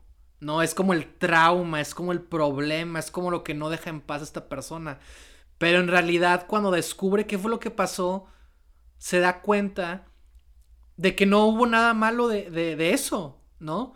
sino que más bien fue la interacción, fue la represión, fue el alejarse, fue, fue el que no la trataron bien, ¿no? el, que quizás no pudo eh, conciliar bien e, ese suceso, fue lo que de alguna manera causó que esto se volviera una obsesión dentro de su propia vida. Sí, contaminaron un recuerdo que a lo mejor pudo haber sido positivo Exacto. porque el mensaje en sí es súper positivo, ¿no? De que, de que, hay que salvar el planeta, ¿no? Y de alguna forma la sociedad, el, patriarcado, oh, es su oh. papá. Sí, el patriarcado, sí, claro. Ajá, literalmente. Sí, sí, sí. Logró convertir ese mensaje. Exacto. hoy. y Fígaro está de acuerdo conmigo. Excelente. De que, de que el, el mensaje de, de sí, no, de, que hay que hacer algo responsable por, si, quiere salvar el planeta, ¿no? Lo convirtieron en. en, lograron que ese mensaje representara algo negativo y traumático en ella, ¿no? Que se nublara el mensaje en primer lugar, ajá, y que se convirtiera exactamente en algo negativo. Y es hasta años después con otra, con madurez y con otra perspectiva que logra recuperar el mensaje entre esos nebulosos recuerdos que está volviendo a, obtener, ¿no? Ya sea revisitando su lugar de infancia o, cosas así, o hablando con gente de algún modo. Exacto. Y a lo mejor, a ver, ¿cómo? Mira, la otra idea de la sombra del padre era ¿Qué, pasaría si ella, cree, ella se da cuenta, ella nota que siempre está dibujando una silueta o una forma eh, eh, abstracta que según ella representa ese trauma? Y como son aliens, pensamos que son los aliens, pero no, es el padre, porque él fue el, agente eh, que, manipuló, que, según esto por protegerla, que tergiversó la realidad misma. Y es como que en esa escena climática donde, se pone a ver bien y, descubre que no es un extraterrestre, que no es una forma abstracta, sino que no, esa forma abstracta en realidad tiene la forma de su padre, porque él fue el verdadero antagonista que hizo que su trauma se volviera más grande al reprimirlo, ¿no? Eh, algo así se me ocurrió, ¿no? Como, ah, ese momento clave, ¿no? está bien chido, es sí, muy, muy bien. Planteamos eso al principio de... exacto. Pues algo muy cliché de que está con un psicólogo, ¿no? Y habla de esa figura, ¿no? y eso, sí. Ajá, y luego ya al final se da cuenta de, este, de que en realidad estaba dibujando una figura que, que, que... Que sí es conocida. sí, no, que a lo mejor de, de recuerdos de infancia que Nebulosos recuerda una foto vieja de su papá. Y eso es lo que ha estado, como son fotos viejas que no se está desenfocada y todo, nomás como que recuerda la silueta de esa figura y es lo que estaba pintando. O algo así. Sí, de, hecho me imaginé, me imaginé como. Porque, bueno, no entendí bien en el, en el caso. Porque algunos decían que eran eh, que los extraterrestres eran siluetas como altas, ¿no? Muy grandes. Pero luego, eh, luego leí por ahí que, que, no, que otros decían como que eran más pequeñas. Entonces no me quedó claro eh, cuál es como la versión oficial. Tengo entendido que eran las altas. Supongamos que eran siluetas altas, ¿no? Este, imagínate que es un cuadro que tiene esta perspectiva como, un, como si fuera un encuadre, o sea, me imagino un cuadro vertical, obviamente, pero como tiene, tiene una composición contrapicada, ¿no? O sea, de abajo hacia arriba. Entonces hace una silueta que se alza, ¿no? O sea, que es muy grande, pues, que es muy alta. Así una figura de sí, negro, porque vio ese retrato de, niña, ¿no? No, no, no, no, no, pero, por ejemplo, eh, eh, eh, uno pensaría que es esa silueta son estas criaturas extraterrestres, ¿no? Porque así las describían. Ah, ok. Pero en realidad... el, que está pintando ella. sí, sí no sé, un cuadro que pintó o que está pintado, no sé, no importa. Pero el punto es que e, ella tenía esa imagen porque la asocia con esta silueta, esta figura que la atormenta, que la persigue, ¿no? Pero en realidad, cuando regresa a la escuela, descubre que cuando llegó su padre a la escuela por ella, eh, tú, ella estaba, no sé, tirada o yo qué sé, y lo ve a él y es, es, hace eco, o sea, ella lo ve, lo voltea a ver y en realidad la figura es su padre. Entonces volvemos... El sol detrás de Exacto, que no, exactamente, sí. algo así, ¿no? Y es como que se da cuenta que, que en realidad viene de un recuerdo que había bloqueado, pero que su subconsciente manifestó a través de una pintura, de, su arte, ¿sabes? Algo así, ¿no? Pero es hasta que regresa a la, escuela, ¿no? Que empieza como a, descubrir estas cosas, ¿no? Ah, sí, muy bien, muy bien. Y, hasta podemos comparar esa silueta o esa figura intimidante, este, y a lo mejor su padre la actualidad. Eh, a ver, ¿su padre está vivo actualmente? Es una muy buena pregunta. Tiene que estar vivo, ¿no? Hmm, sí, o.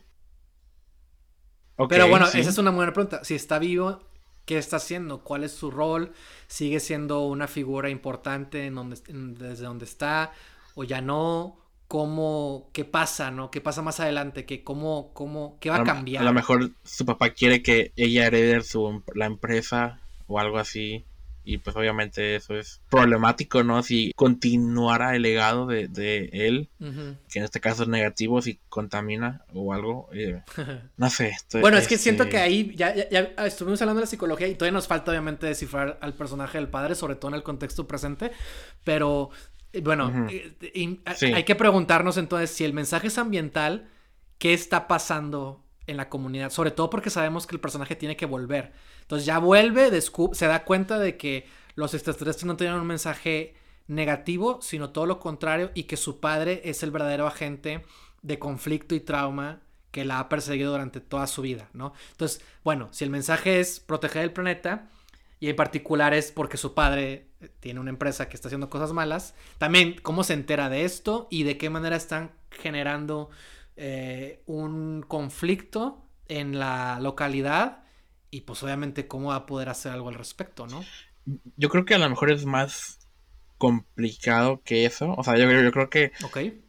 O sea, creo que es como pasa en la vida real con, con todos nosotros, de que no, no, es que se da cuenta que.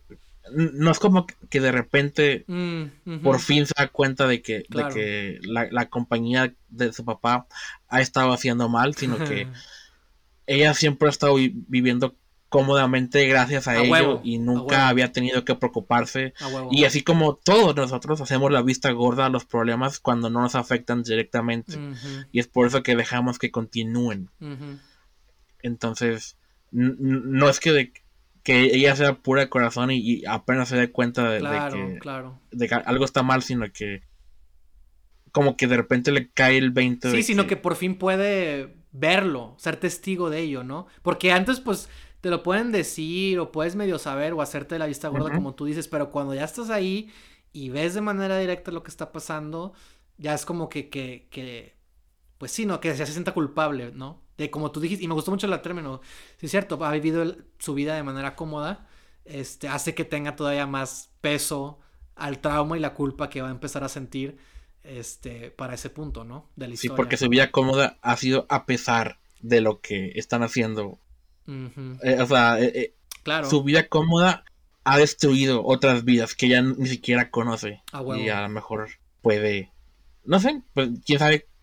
Que, también no, tenemos el elemento disparador de qué es lo que ocasiona esta concientización, pero porque ah, sí, o sea, ahí puede venir de cualquier lugar, ¿no? Sí, este, sí.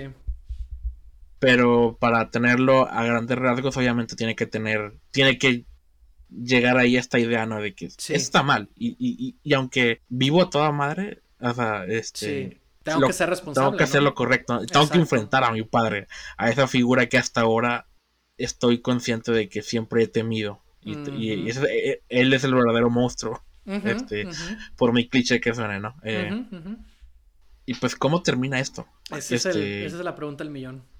Porque, porque también si, siento que, una película que, bueno, yo, yo estoy pensando en esta película como algo más, o sea, realista, ¿no? Sí. Porque no, no, estamos hablando de aliens directamente, sino de eso, pero eso es un este, como el, trasfondo ¿no? de, la historia, sí. Lo importante es el camino de ella, ¿no? Y su relación con su padre y todo eso. Entonces, un final demasiado optimista como que de, alguna manera destruye a la compañía no es... No me lo trago, al menos no me lo al menos será un gran camino para que algo así Exacto, funcione. Entonces yo creo que quizás lo, lo, lo mejor que podamos hacer ahorita en el tipo que tenemos es, bueno, si queremos terminar en, algo positivo, este, el hecho de que como que el cambio está más encaminado, ¿no? De que está tomando ya medidas y, ya, y a lo mejor no salva el día porque obviamente el planeta es mucho trabajo salvarlo. Claro. Pero no sé si desmantelar la compañía o que cambie de dueño o, que de algún modo proteste, haga campañas en contra, no sé. Este, algo así.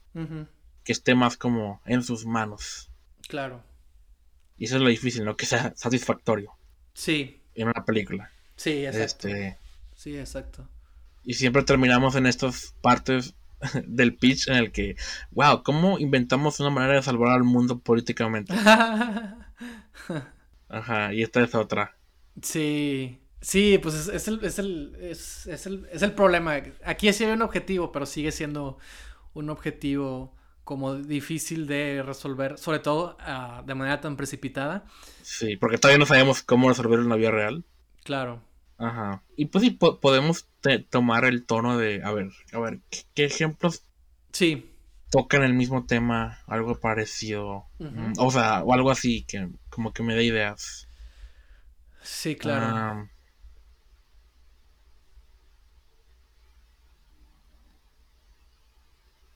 o, o, que ha pasado así un cambio grande con una compañía de ese tamaño que, que... Es que sí pasan cosas, pero pues volvemos a lo mismo, que el problema o sea, menos que como esta activista Lois Gibbs moviera a la comunidad del lugar de los desechos. O sea, las cosas más significativas son pues hasta cierto punto medio que se reconozca que lo que están haciendo está mal de manera pública a través de casos legales que toman muchos años y es muy difícil de lograr. Este, pero no, eh, pero no veo eso aquí porque pues ella no es, no tiene nada que ver con esto. Este, ¿qué podría ser? Pues puede ser un caso legal, o sea, un, juicio o algo, algo así. Pero es que ya no es eso, o sea, ¿cómo, cómo puede tomar acción en base a, a, a tal cosa, no? Y porque, insisto, son cosas que no, bueno, sí, lo, va a haber un caso legal, pero pues no es algo como muy sencillo de, de llevar a cabo, ¿no? Sí, sí, sí. Y siento que queda, o sea, siento que queda más en, el, en la historia de los periodistas. En esta no la, veo, no la veo tanto. O sea, se me hace como más complicado. Y es que la idea también para mí es confronta al padre, ¿no? Obviamente. ¿Y qué le puede decir el padre? Más que te estaba protegiendo, más que... Pues así, es la, así son las cosas. Así, ¿no? Como, pues es que así son las cosas, así es el negocio. O sea, ni modo, ¿no? O sea, como así, ¿no? De justificando, ¿no? El mal que uno puede hacer como haciéndolo ver como algo mínimo o peor aún normalizado, ¿no? Entonces, este, pero ¿qué, qué, más, qué le puede hacer él, por ejemplo, a ella? Y ella, ¿qué le puede hacer a él? Que verdaderamente como eh, represente un cambio en sus vidas, ¿no? Este, y aún así, también, ¿qué va a pasar con la comunidad? Y volvemos a lo mismo, ¿qué va a pasar con la comunidad? ¿Qué va a pasar con esos estragos que están ocurriendo? ¿no? O sea...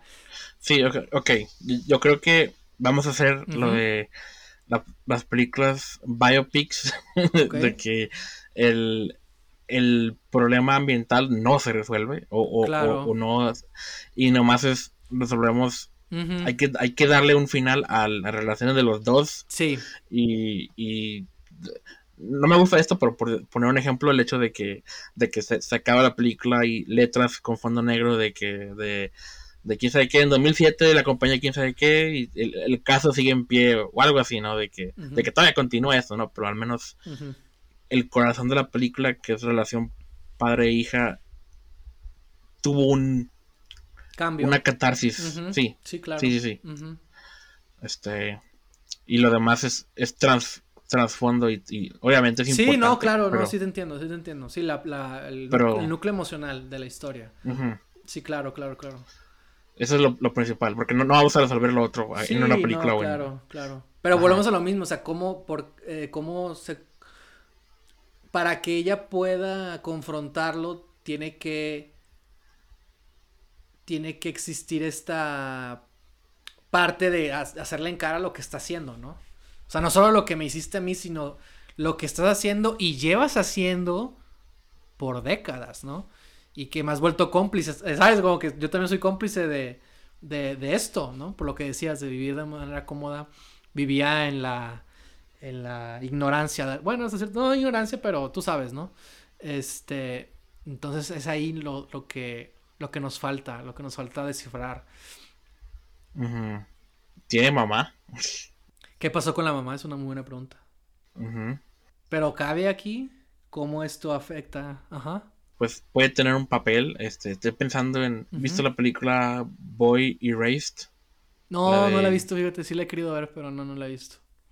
Porque, bueno, estoy pensando en películas de conflicto con el, con el padre. y esa es una, un ejemplo, ¿no? Y, y, la, la, película, pues ya, para los, para los que no sepan, Boy Erased es una película en la que dos papás, eh, Nicole Kidman y Russell Crowe, envían a su hijo a una clínica de... ¿Cómo se dicen? De conversión, o sea, anti-gay, ¿no? De que le... Supuestamente es para que le quiten lo... Sí. no, no, me acuerdo el nombre formal de eso, pero... Esas pendejadas que creen que lo que hay es algo que se puede curar. Este...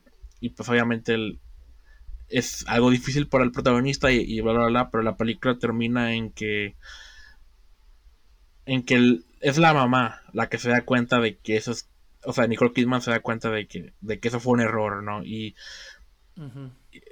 y, es, y es quien como que medio logra como reconectar con su hijo después de lo que lo hizo pasar. y el personaje de Russell Crowe, que es el, es el papá, que es más como tradicional, machista, este, como que se queda como en que apenas está aprendiendo a, aceptar, ¿no? Está como creando los primeros pasos, pero todavía no, o sea, no lo acepta su hijo tal cual, todavía no, claro. Pero, es como una manera de, terminar la película de, que de que en eso que mínimo volvieron a hablar entre los dos al final de la película, ¿no? Y tuvieron una conversación agitada, pero al menos ya cada quien expone su lado, ¿no? Y, y, la película se acaba en que van a, creo que se acaban que, que quedan de verse en Navidad, algo así, ¿no? Pero ah, como que están empezando a reconectar. A lo mejor eso, eso último no queda aquí, porque, o sea, al menos de que... sí, claro. De que, de que el papá de que diga, ah, no, tienes razón, he hecho mal y voy a destruir la compañía, ¿no? Pero... Es lo que se me ocurre. O al menos. No sé. Para mí no puede haber si una conciliación. Porque esta, este personaje, como lo hemos descrito, pues hasta cierto punto ha. Quizás, y quizás por eso tiene el trauma, fíjate. Porque en el fondo sabe que es culpable, ¿no? De vivir de una manera acomodada de la riqueza que gana su padre, ¿no? Como que en el fondo siempre lo supo, ¿no? Lo que decíamos, ¿no? De que pues no es como que sea una chica, este, que no medio sabía qué estaba pasando, ¿no? Este, y que eso, eso, eso está muy interesante, ¿no? Como que, que siempre tuvo como la culpa, ¿no? Este, pero pues justo por eso mismo no puede haber para mí una conciliación con el padre ¿Y el padre qué piensa esto? ¿El padre, el padre qué chingo le importa esto? o sea, que... Pues creo que mínimo el padre al final se da cuenta de que o está a punto de o ya perdió a su hija de alguna manera. Claro. Este y al menos eso debe doler, al menos de que sea un monstruo sin alma. Eh, este pues sí, ¿no? O sea, que es un Ebenezer Scrooge sin su, redención al final, ¿no? En lugar de, aprender a, ser generoso o lo que sea, se refugia todavía en su fortuna y su y su compañía. Mira, está interesante la idea de la mamá porque me gustaría pensar que la relación entre él y su hija siempre ha sido como conflictiva, ¿sabes? O sea, como que a pesar de, de que en un principio se fueron de África, como que las cosas desde el momento en que pasó eso dejaron de ser las mismas. Entonces, como por ejemplo, quizás tienen una relación complicada, pero pues al final del día, por un buen tiempo, él apoyaba eh, de una manera económica, ¿no? Sobre todo si era artista. Este, quizás en, en particular al principio, ¿no? Este, o a veces, y es como que no le gusta, pero sabe que su papá poder acudir a, él, ¿no? Y hay una ausencia de la madre porque quizás la madre pues falleció o algo así.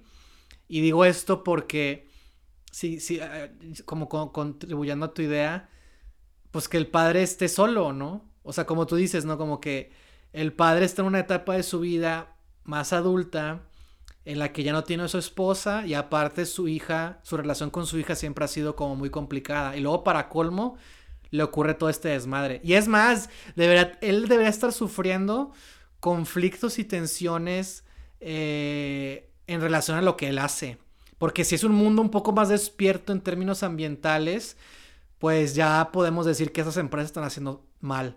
Entonces, si ella, como que él también, ¿no? Como que, no, no que se sienta culpable, pero que ya no, ya es como, es un mundo en el que ya no pueden como, o sea, sí pueden, ¿verdad? Pero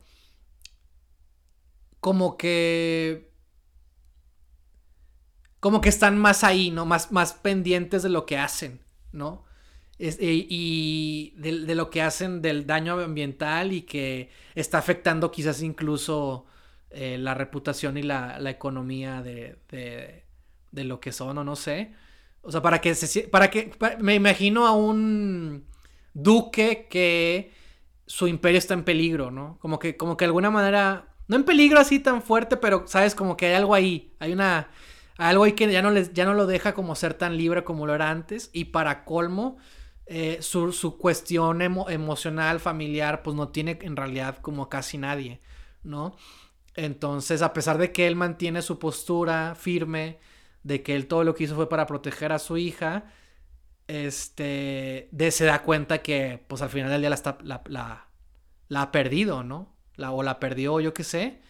Y para que de alguna manera tenga mayor peso cuando ocurra esta confrontación directa y les permite y, le, y permita ver un cambio, ¿no? En, en, ambos, hasta cierto punto.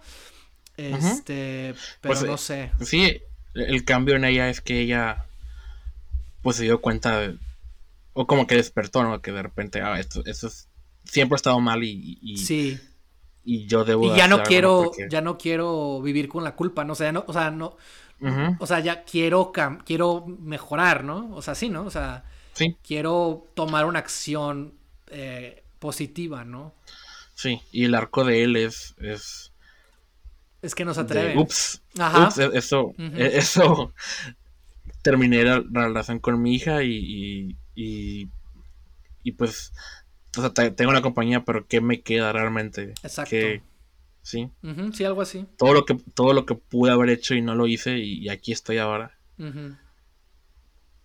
Y sí, un final como complicado, ¿no? Pero sí, muy complicado. Pero eso es, yo creo que algo que, o sea, creo que es lo correcto. O sea, creo que estamos en el, en el camino, ¿no? Sí. correcto. Sí, sí, sí, va por ahí, va por ahí, va por ahí. Sí. Ok. Entonces, justo la reacción que la gente va a tener bien. Uh, de ah, ok. sí. como, como en también. Oh, acabo de ver spoilers, perdón, pero de que. Yay, este, reportamos eso, pero. Ah, ok, todavía hay un chingo de, de problemas que, que nos falta resolver, ¿no? Y complicidad, ¿no? Que hay que, hay que seguir reconociendo, ¿no? Y, y, combatiendo, ¿no? De claro. sí. El, la historia personal ya como tuvo un giro, pero todavía está todo lo demás en el mundo que, está mal, ¿no? Me interesa mucho que hable con uno de los niños ya adultos, ¿no? Y, y, quizás a, a, través de él sabe cómo la comunidad ha sido afectada, ¿no?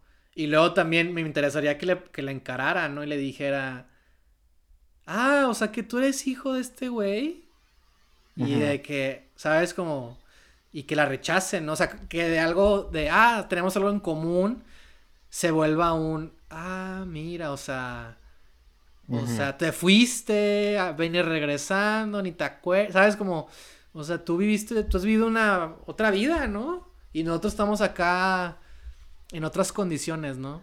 ¿Sabes Tú estuviste en las nubes y nosotros Sí, exacto. Que la encaren también ella, ¿no? Sufriendo, en, en un determinado momento. Y más porque, pues, me interesa esa interacción de, que, que a mínimo una persona, ¿no? Que vivió también eso, este, sea capaz de confrontarla y, y, decirle como sus verdades, ¿no? Se me hace interesante. sí, también tiene que pasar eso, definitivamente. Alguien le tiene que reclamar. Alguien que fue directamente afectado. Eh, exacto. por lo que su familia técnicamente le hizo a, ellos. Exactamente, sí. Es importante, esa, perspectiva también hay que, hay que seguirla nutriendo en la historia. Claro, sí, claro. Muy bien. Ok, tenemos una película, creo. Ah, ¿Sí? sí. y sí, o sea, suena bien. Sí, suena bien, suena bien. Pues ya está. Muy bien, hicimos el trabajo. Muy bien, muy bien. Pues este, pues espero hayan disfrutado el episodio.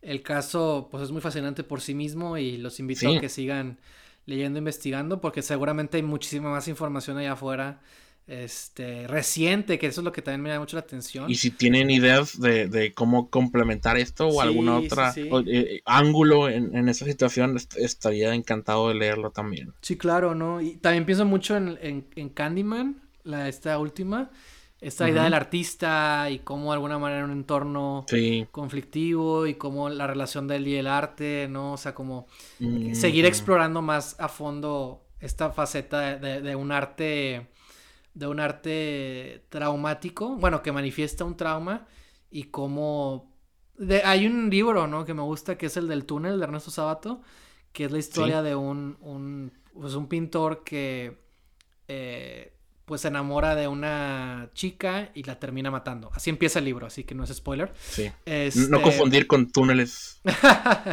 este, pero me llama la atención, hablando esto del subconsciente y de, de algo, de que, de que en su obra como que siempre ha habido ciertos patrones, ¿no? O un mensaje oculto que después va a descifrar. Hay una escena que me gusta mucho al principio, que es cuando él conoce, es la razón por la que se enamora de esta chica, ¿no? Que es que él está en una galería de arte y eh, siempre que se acercan a uno de sus cuadros, bueno, porque es una presentación suya, ¿no? De sus, de sus cuadros. Siempre se acercan a sus cuadros y los ven, ¿no? Pero una chica, que es la chica de la que se enamora, se fija en cierta parte de la obra. En cierta parte. Y eso le llama mucho la atención porque nadie más se ha fijado en esa parte. Entonces por eso mismo oh. se obsesiona con ella. Porque él siente que ella es capaz de verlo a él realmente. Porque eso que él, eso, eso que él pintó ahí, ahí, en esa parte, por más mínima que sea, para él significaba mucho. Y por eso le llama la atención cómo nadie es capaz de verlo y ella sí. Entonces se obsesiona con ella. Entonces, algo así también se me ocurre, ¿no? De que ella tiene, ella tiene ahí mensajes o unas ondas así que representan algo de su subconsciente que más adelante va a tener, va a cobrar mayor forma, ¿no? O que alguien también la encare, por ejemplo, una, periodista, ¿no? Cuando te digo que la entrevista o algo así, que le digan, oye, pero es que en tu, a lo largo de tu obra siempre hemos notado tales cosas, estas características, y, por qué esto, ¿no? Y que ella sea como, ah, caray, pues no, no sé, ¿sabes? Como que no tengo una respuesta. O que eso, ¿sabes? Como que, que hay un tema de obsesión ahí, ¿no? del arte, de sus, de, insisto, como patrones ocultos que de alguna manera representan un mensaje mayor, subconsciente y demás, ¿no? Entonces como también algo así, ¿sabes? Como esta onda del arte también me parece como muy interesante y que creo que también podrá seguirse explorando en, en, en, ese, en este pitch y... Y pues nada, este, estoy muy contento de haberlo hecho, Víctor. Ajá, y me, me, doy cuenta que no es la típica eh, adaptación que esta historia tendría. Claro, claro, claro, claro, claro.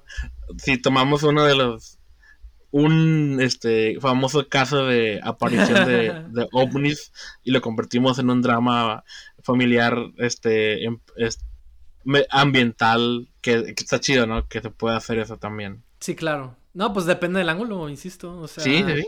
Este... Y, y se suena muy interesante definitivamente y, es que también me, me explorará más pensar que sí pasó, ¿sabes? Porque también para mí lo interesante del pitch de los periodistas es como que siempre están en la duda, ¿no? De si fue o no fue, ¿no? Pero también como que me parece más interesante cuando por fin tomamos una postura, ¿no? Y decir, no, pues sí fue, fíjate, sí pasó y esto causó esto, ¿no? En la vida de estas personas, ¿no? Y al final del día, pues también, insisto, los extraterrestres son algo como que, pues que está ahí, pero en realidad no, el, malo no es, no son ellos, ¿no? Insisto. Entonces, eso también se me hace como, pues es como simplemente como, eh, no sé si complejizar o, volver más humano un caso de la vida real, ¿no? Como encontrar lo humano, encontrar lo emotivo, encontrar lo, psicológico, ¿no? Este, y, lo, y pues sí, ¿no? Y abrir otros, otros caminos, insisto, ¿no? Para, poder contar una historia basada en este caso, que sí, como Víctor dice, pues igual no tiene nada que ver con lo que pasó, pero también para mí justamente por eso es muy interesante. Pues tiene que ver definitivamente con el mensaje que Exacto, sí, exactamente, trajeron. De, alguna manera tiene que ver con eso, exacto, sí, sí, sí. Después de Víctor, ¿dónde pueden encontrarnos? Nos pueden encontrar en Anchor, Apple Podcast, Google Podcast, Spotify, YouTube y en Facebook cuando hay entrevistas. Que de hecho el próximo episodio, el número 80, va a ser una entrevista. Solo vamos a decir eso. Y esperamos que la puedan ver y que la disfruten. Y les agradecemos mucho por estar aquí con nosotros y que nos acompañen y que nos escuchen. Y pues nada, los esperamos en el siguiente episodio, la próxima entrevista y para los siguientes eh, episodios, temas, entrevistas, pitches que vayan surgiendo en el camino también volveremos con un tema que me interesa mucho discutir en este podcast. Es correcto. Y que es relevante en este mes en particular, Wink Wink. Perfecto. Gracias, Víctor. Gracias a todos por escucharnos. Nos vemos en el siguiente episodio. Bye.